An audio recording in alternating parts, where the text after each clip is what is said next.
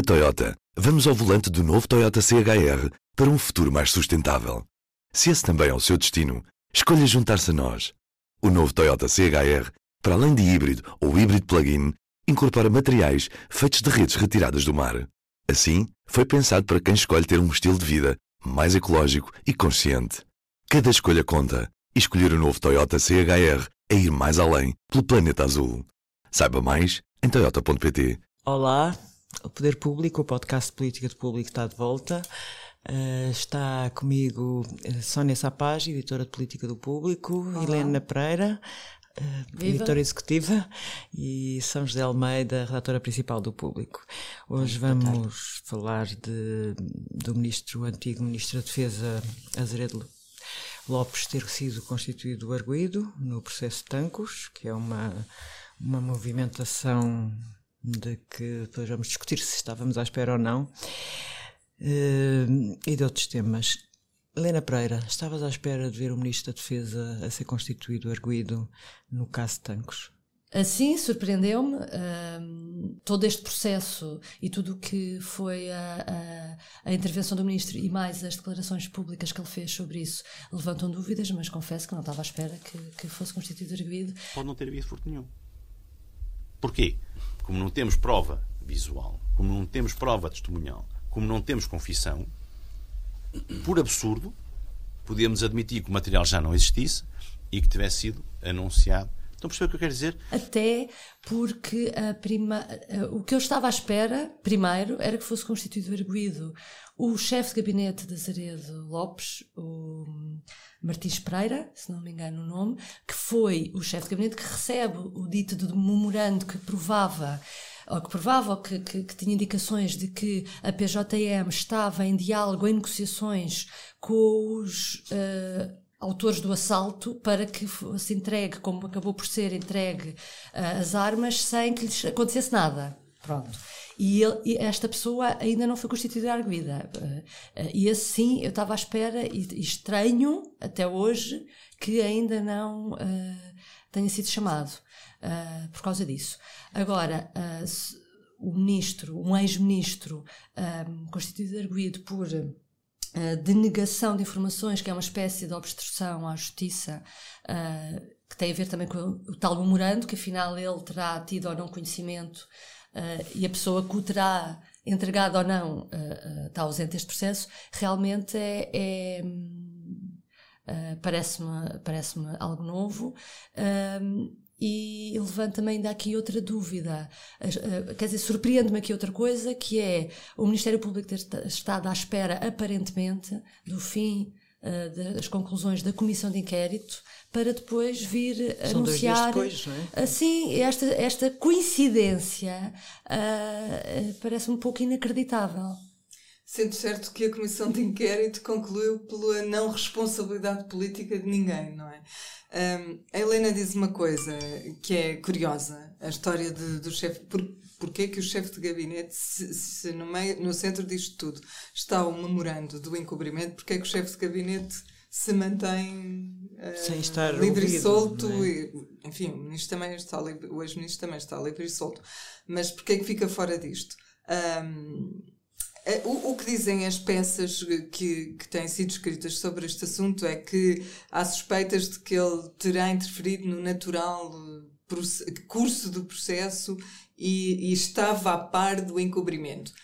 Eu só entendo uh, a ausência do chefe de gabinete disto tudo se os investigadores estiverem a falar de um momento anterior ao memorando. Ou seja, se o ministro soubesse, se eles desconfiarem que o ministro sabia do encobrimento mesmo antes de ter conhecimento desse memorando.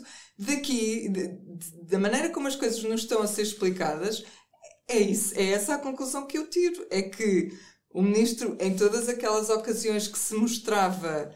Hum, sei lá, ele mostrava-se perdido no meio de tudo o que tinha acontecido. Às vezes parecia que estava a brincar com o assunto, não era? Sim, então depressa dizia que, sei lá, sobre, sobre algum furto, uh, falava em tráfico de armas, depois falava, dizia que não tinha certeza sobre, sobre o que faltava realmente.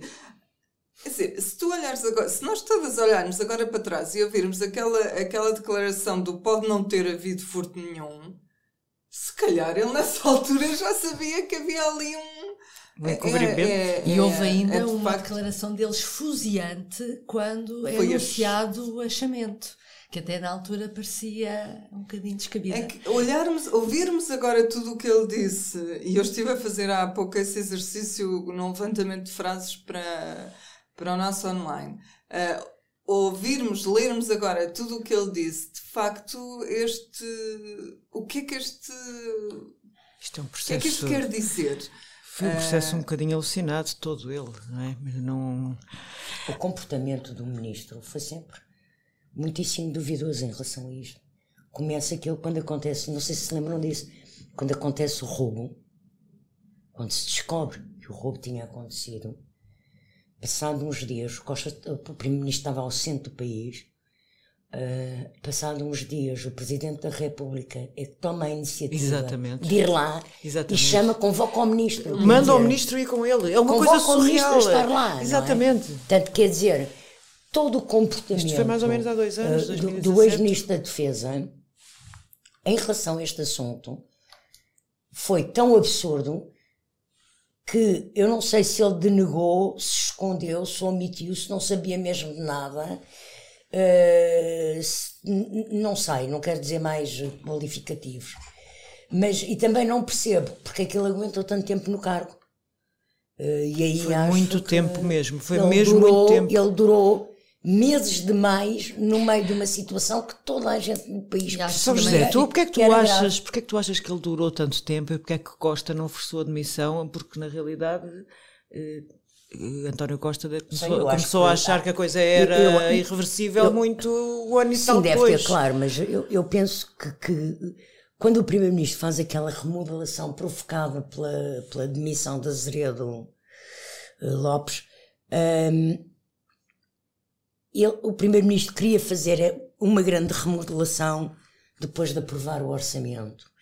Isto antecipa-lhe os planos. Portanto, ele devia estar a aguentar, como estava a aguentar outras coisas, outras, outras pastas problemas, com problemas, eh, para outro momento. E depois acaba por fazer essa grande remodelação em dois, em dois momentos, precipitado por isto. Hum, eu não sei se ele, se ele até foi apanhado de surpresa. Eh, não sei, porque eu não sei o que é que também o Primeiro-Ministro sabia ou não sabia sobre isto. Hum, e também não sei se a decisão da demissão foi do Ministro, do próprio Ministro, ou se ele foi convidado a ter essa decisão pelo Primeiro-Ministro. Uma- Isso para mim nunca ficou claro. Uma coisa que a Comissão de Inquérito eu acho que ajudou a perceber é ah, a contar, a fazer essa cronologia muito clara de ele demite-se, portanto, eu para mim ele foi demitido pelo Primeiro-Ministro, porque a cronologia mostra que ele demite-se duas horas depois de ter chegado, a depois do Costa ter pedido que lhe entregassem em São Bento um morando. E depois, de repente, ele demite-se, portanto, aí, Pois aí é, a minha, que... a minha ideia também é de que ele foi convidado a demitir-se. Diga uma coisa. E eh, nós damos a vocês... notícia nesse dia de que já há no interior do governo, não se lembram? No Sim, dia em que ele sim. se demite, nós damos a notícia de que já há no interior do governo ah, ah, insatisfação e Sim, antes dele se É, demitir. ele, Portanto, já- que já ele estaria à beira da demissão, da saída do governo. Digam uma coisa, o que é que vocês acham que este caso pode ter algum impacto para o próprio António Costa ou o facto de Azeredo ter saído do cargo em outubro, suponho eu, eh, limpou o Primeiro-Ministro do impacto eh, deste, do caso Tancos? Eh, Eu acho, que, eu acho que no caso de se, de se vir a, a demonstrar que tanto o ministro como o primeiro que o ministro e o primeiro-ministro sabiam de tudo, ah, aí não terá aí nem o facto de ele se ter demitido ah, limpará a consciência de política de António Costa. Ah, neste caso, eu acho que hum, acho que ele não está necessariamente envolvido. Acho que o facto de ele ser de- do ministro ser arguído não vai beliscar o primeiro-ministro. Ahm, como não como houve outro caso, outros casos de ministros arguídos que não beliscaram o, ah, o primeiro-ministro, como foi quando Miguel Macedo foi foi constituído Arguído, no caso dos Apesar dos vistos gold. de não se pode não se pode exigir nenhum tipo de responsabilidade política a Passos Coelho no caso dos vistos gold, aqui o Primeiro-Ministro tinha a obrigação de tentar saber tudo o que se passava, era um caso público. E, o, arrastou-se durante tempo demais. O Presidente da República uh, insistiu sempre muito, muito que tinha de saber tudo, até tinha de se levantar todas as pedras, descobrir-se até ao último detalhe. Um, mas não creio que ele, imagina, eleitoralmente vá ser prejudicado por causa disto. São José, o que é que tu pensas? Eu penso que o que o caso Tancos uh, tem para prejudicar o Primeiro-Ministro e o PS é todo o caso Tancos. Uh, não, e, e, todo o caso Tancos no que tem a ver com a responsabilidade política e o pouco empenho do então Ministro em assumir e em dirigir uh, uh, o assunto e mostrar a o, o interesse que o poder político tinha em que aquilo fosse averiguado. São as Forças Armadas, a bem ou a mal é material militar, quer dizer, entra numa dimensão de segurança nacional. Portanto, eu acho que o, a erosão eleitoral que o caso Tancos faz no PS Uh, aqui isto é a cereja no bolo, não é? Quer dizer, é todo, todo o conjunto do processo e todo o aparente desleixo com que o poder político encarou este assunto, uh, que eu penso que poderá, em algumas pessoas, criar alguma azia em relação ao PS e a votar no PS. Agora, esta, este que pormenor... É para mim, este, eh, este caso uh, mostra mais uh, que há um Estado dentro de um Estado. Os militares acham que são um Estado à parte. E isto todas estas coisas estranhas que acontecem, que nós percebemos que para eles são normais, perfeitamente eles encaram isto com toda a normalidade, negociar com tipos sem serem entregues à justiça. Sim, mas coisas... eles, eles ah, acham-se um Estado dentro do Estado, mas a democracia não são, respondem ao poder não, político, não, mas é? isto mostra, põe a nu como é que as coisas funcionam, Concordo. é isso é que é chocante. Aliás, assim que o ministro, que o atual Concordo. ministro tomou posse, disse ao, ao, ao chefe de Estado-Maior para, para se ir embora, quer dizer, sim, sim, foi, claríssimo sim, logo no mesmo dia. Que, sim. Portanto, acho poder, que esta mudança a tutela é do poder ministro, político, não é? Percebeu que quiseram mudar, eh, quiseram impor eh, as regras democráticas ou as coisas como devem ser. Só espero é que no final disto tudo António Costa tenha a coragem de continuar a defender aquilo que, já, que ele já defendeu no passado, nomeadamente quando esteve no governo de Sócrates, que era a extinção da PJM. Uh, eu percebo todos os partidos, enquanto o processo da Comissão de Inquérito não chegou ao fim, e agora já chegou, não queriam falar nisso, uh, mas espero que nos programas eleitorais em setembro, seja claro, e que uh, se perceba que não há nenhuma razão para continuar a existir uma PJM autónoma e as pessoas que ainda existem podem perfeitamente ser integradas na PJ normal, como António Costa sempre defendeu. Eu Sónia. só queria dizer uma coisa muito rápida, que é, há três casos, pelo menos, assim que me lembro agora de repente, há três casos que mostram que o governo às vezes não sabe ler nada bem o que, o que vai na cabeça dos portugueses e, e sobretudo, o que vai ser importante para os portugueses. Um deles foi os incêndios. Eles, eles não conseguiram tirar logo as devidas ilações e perceber o quanto aquilo ia marcar uh, a sociedade e, os portugueses, e a sociedade portuguesa em particular. Outro foi este caso de Tancos.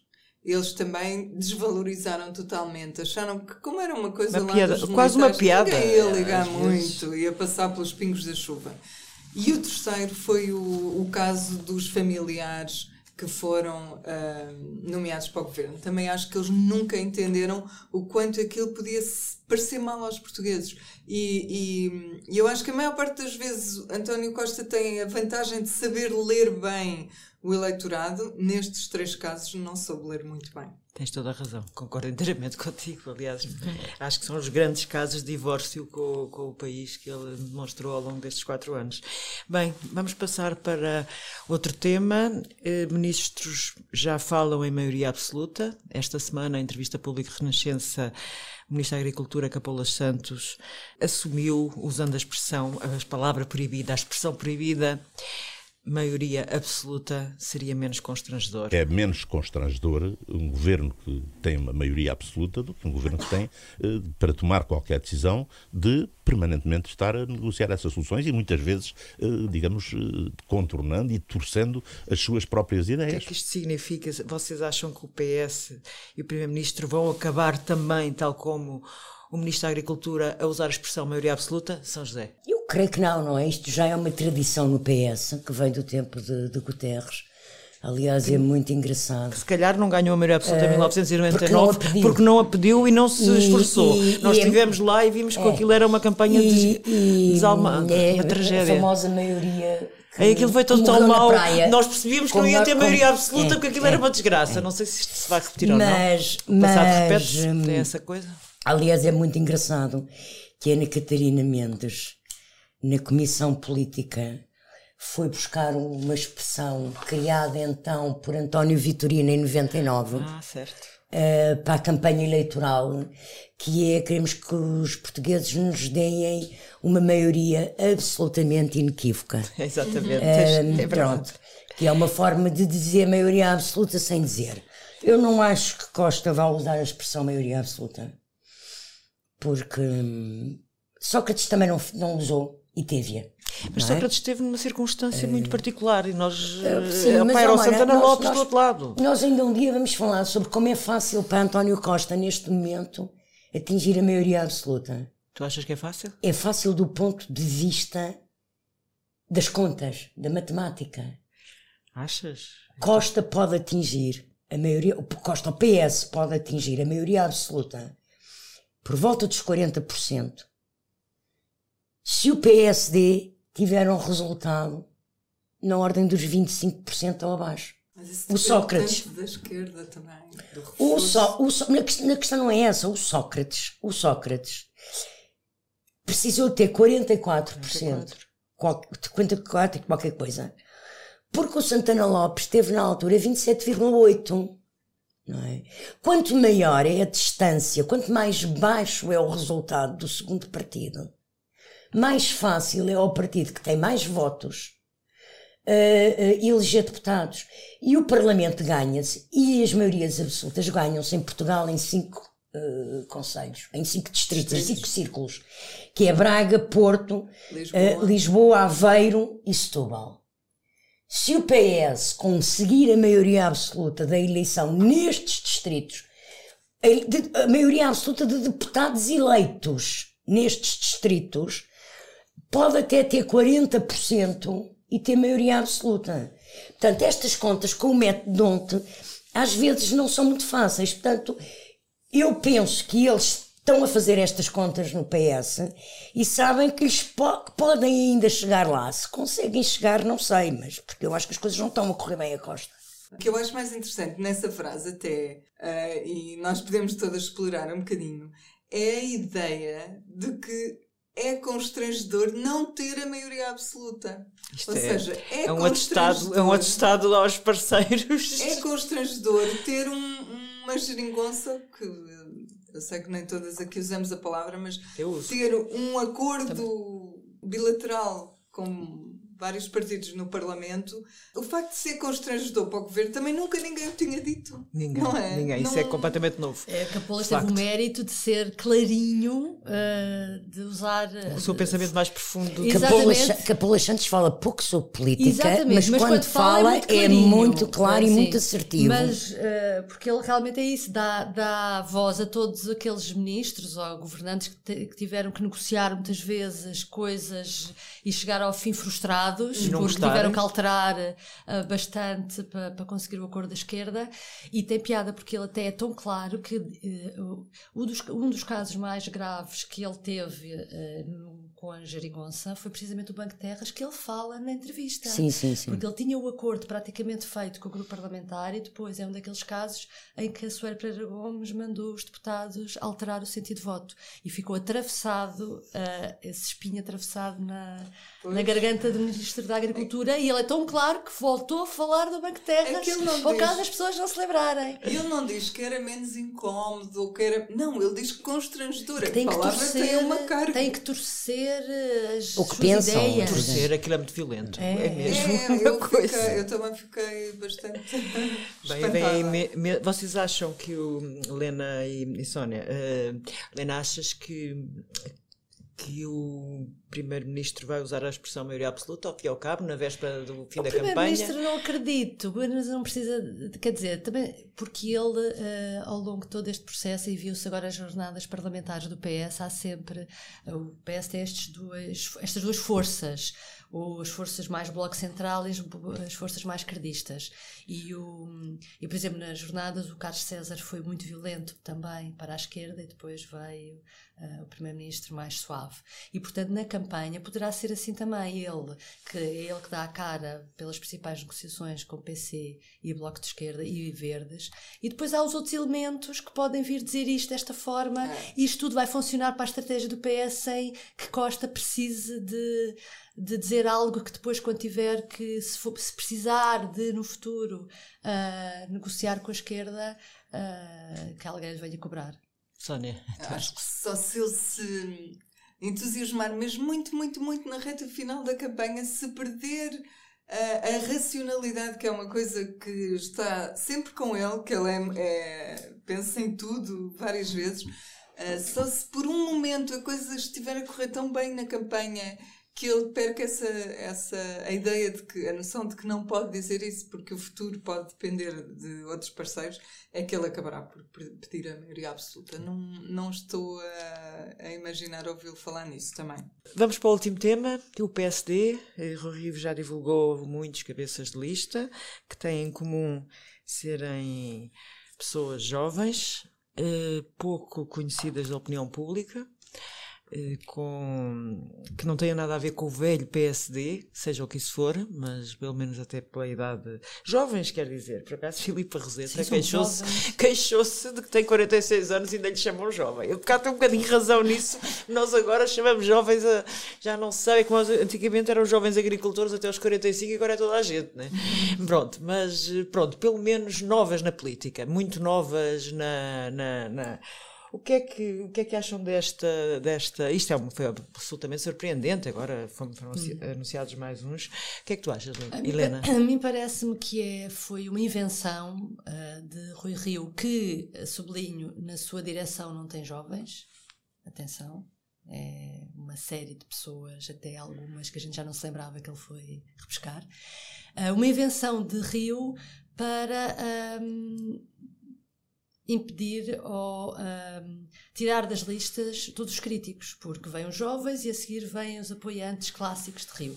Para ele fazer, no fundo, o que Manuel Ferreira Leite fez com, quando era líder do PSD e teve que formar listas ao Parlamento, à Assembleia da República, em que afastou Pedro Passos Coelho. Portanto, entrando, entrando os jovens e entrando os apoiantes de Rio, depois já não vai sobre, sobrar lugar para os críticos e ele tem o problema resolvido. Para mim é só isso. Achas que é só pragmatismo? São José, achas que também é só pragmatismo? Eu acho que há um lado pragmático, até porque se nós vimos em pormenor um desses casos, que é o caso de Lisboa, não sei, não conheço Filipa Roseta, não sei qual o mérito político dela. Eh, e o currículo dela no Cascais. Uh, sim, como vereadora. Que, sim, como vereadora, mas não sei se o currículo dela como vereadora em Cascais, onde parece que presta um bom papel, segundo, segundo dizem, mas que isso seja currículo para ser primeiro, uh, para ser o primeiro da lista uh, na capital. Até porque um, ela só é há dois anos. Sim, é. Sim, e, é verdade. E, mas com isto, de facto, ao trazer uma pessoa para a cabeça de lista de Cascais, há um crítico de Rio e já candidato, putativo candidato a líder, que fica sem lugar na lista que é Miguel Pinto Luz, não é? Que uhum. também é de Cascais. Uhum, Aliás, é vice-presidente da Câmara onde Ele Filipe pode ficar na lista, não vai em número 1. Um. É, sim, quer dizer, não vai em número 1 um, nem vai em lugar elegível, porque há, há outras conselheiras para ocupar Estando lugares. a cota de Cascais preenchida. preenchida. É, tapou, tapou. Porque, tapou, não é? E não estou a ver que Rui Rio vai convidar uh, Miguel Pinto Luz para integrar o seu terço de nomes que tem direito a escolher. Uh, portanto, não me parece. Há aqui, há aqui, um lado também, de facto, de jogo de aparelho que pode existir. Uh, e pronto, o Rui Rio está no direito, direito de o fazer, não, não, nada contra isso. Agora é preciso perceber que também há aqui esse jogo. Uh, quanto às boas intenções, pronto, eu continuo a dizer que é assim, é importante renovar as listas é importante meter jovens nas listas e no Parlamento, é importante meter gente fora dos partidos no Parlamento. Uh, sempre foi, todos os partidos, quando podem e conseguem, fazem. Agora, dar o primeiro lugar nas listas estreantes, sem nenhum ou quase nenhum currículo político, parece-me a mim que pode ser entendido como demagogia. Porque, como, eu, como a Helena dizia há pouco, e educalme já, como a Helena dizia há pouco, uh, Rui Rio não convidou ninguém abaixo o quê dos 40 anos? 46, 46. 46. Tem um jovem de 32 anos. É, sim, quer dizer. Mas, eh, como secretário-geral adjunto. Sim, mas isso não é direção. Secretário-geral adjunto não é direção política, é direção executiva na, na, comissão, na, política, na comissão política do PSD. Eu, na altura, fiz as contas à média de idades e era de facto alta. Pronto. Não e, portanto, se ele quer isso. rejuvenescer o partido, se quer trazer sangue novo, faça-o com a sua direção política.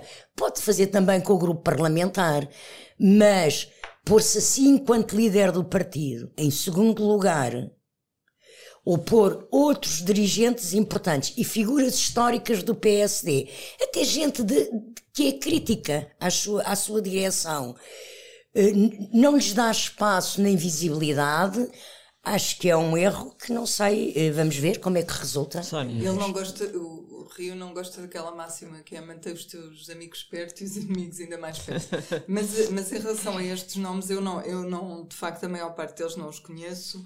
Uh, não, não tem currículo político uh, que nós consigamos ir recuperar e, e estudar, mas isso é, é, uma escolha dele. Enfim, o que ele conseguiu fazer com isto foi, ao tapar o primeiro lugar, de, já são 10, 10 distritos, é? conseguiu, e a não ser ele próprio cabeça Exatamente, de lista, é um conseguiu que alguns críticos provavelmente já nem vão nas listas por vontade própria. Alguns já, já desistiram por vontade própria. Mas. Uh, Há alguns que nem aceitariam se fossem convidados. Há alguns. E outros que não aceitariam. Ir em número pois. um, porque acham que entendem. E vamos ver quantos agora ficam pelo caminho também porque não querem ir para número dois. Mas de facto é um argumento, ele próprio não vai a número um, portanto irá como? É um argumento. Irá como? Consta que irá em, em segundo lugar no Porto, mas o Rui Rio é provavelmente o líder que gosta mais de contrariar as notícias que os, contrariar que os as notícias e não gosta muito do que os jornalistas dão. Também. Agora, deixem-me dizer-vos uma coisa, que é uh, isto, tudo, isto tudo, se isto tudo for visto noutra perspectiva, pode ser uh, pode ser terrível, que é e será que o Rui Rio conseguia, conseguiu convencer outras pessoas para ser número um da lista? Será pois, que... não sei. A dúvida porque, fica, de facto. Porque fica, fica essa dúvida. E fica outra dúvida. Ele quer assim tanto ser Primeiro-Ministro. Ele parece que se contenta com, ele contenta-se com o número 2 nas listas. Contenta-se com o um, ser número 2, de facto. Parece que Tens não toda tem a razão aquele, nisso. aquele rasgo, aquele ímpeto de querer. Ele diz que sim, claro, ele. Então, ah, ele claramente tem gerido o PSD como candidato a número 2 de um próximo governo. E Isso acho que isto, é um bocado trágico. Mesmo, e ele não, ele não quer de certeza dar esse sinal, mas isto dá um sinal de que tanto lhe faz, de que tanto lhe faz ser número um como número dois. E isso para um Sim, porque mesmo há, há, líderes que nunca que chegaram a não ser candidatos por Lisboa, não é? Ser número um no Porto, ah, ele, número ele... um em Aveiro Portas. Claro, mas era número uh, um. Pronto, mas, mas era o número um, é isso. Agora, é? Era o candidato a primeiro-ministro. É, uma, é uma boa, é muito interessante esse teu ponto, Sónia. De facto, o Rio tem-se comportado como um e número 2. E depois tu tens, imagina, um grande duelo em Lisboa, António Costa, Filipa Roseta. Tens um grande é duelo é no ser? Porto, não sei quem é que vai ser contra o Mário Centeno, provavelmente. Não, Imagina, Mário Centeno é o Matos Fernandes. Achas que é? Como é que vão ser Está bem, vai esperando. Vai esperando. Uh, não, não, de facto. É um, é um, acho, que, acho que pode ser muito corajoso, mas também, convém dizê-lo, é muito arriscado.